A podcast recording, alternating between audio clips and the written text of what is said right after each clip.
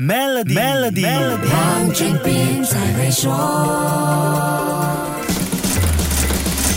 你好，我是黄俊斌。黄金一直是市场重点关注的其中一个投资工具，尤其是在满足投资者的避险需求方面。如果我们看二十一世纪这二十多年来的情况，黄金价格曾经三次上升到明显的高点，而每一次都跟市场避险的胃口有关。那么，你记得黄金价格曾经在什么时候冲上高位吗？在这三个时间点，刺激金价的因素又是什么呢？我请深圳珠宝研究所所长曹阳高级经济师来说一说。第一个高点是二零零八。年美国的次贷危机以后，超量发行货币引发的一个高点，那是一千九百二十点九美金。二零二零年是疫情发生了以后，为了避险，黄金价格出现一个高点，两千零七十五。到了二零二二年，俄乌冲突的这个战争爆发，所以把黄金价格呢又推上了一个高点，两千零七十。也就是说，黄金价格最近三次飙高都是在大范围的危机出现时。不过，专家也指出，单看危机这个因素还不足够，我们也需要关注每一次危机。背后的处理方式，这样才能够看得更清楚。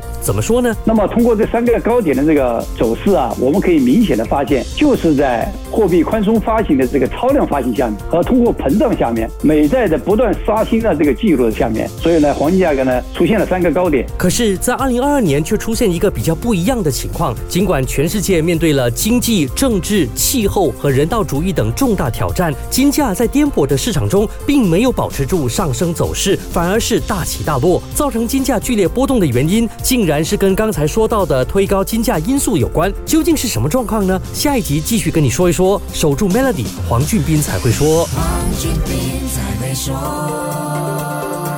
通过 Maybank Premier 的理财方案，为你建立财富的同时，还有机会赢取一辆 Mercedes-Benz 电动车。详情浏览 Maybank Premier Wealth.com/rewards，需符合条规。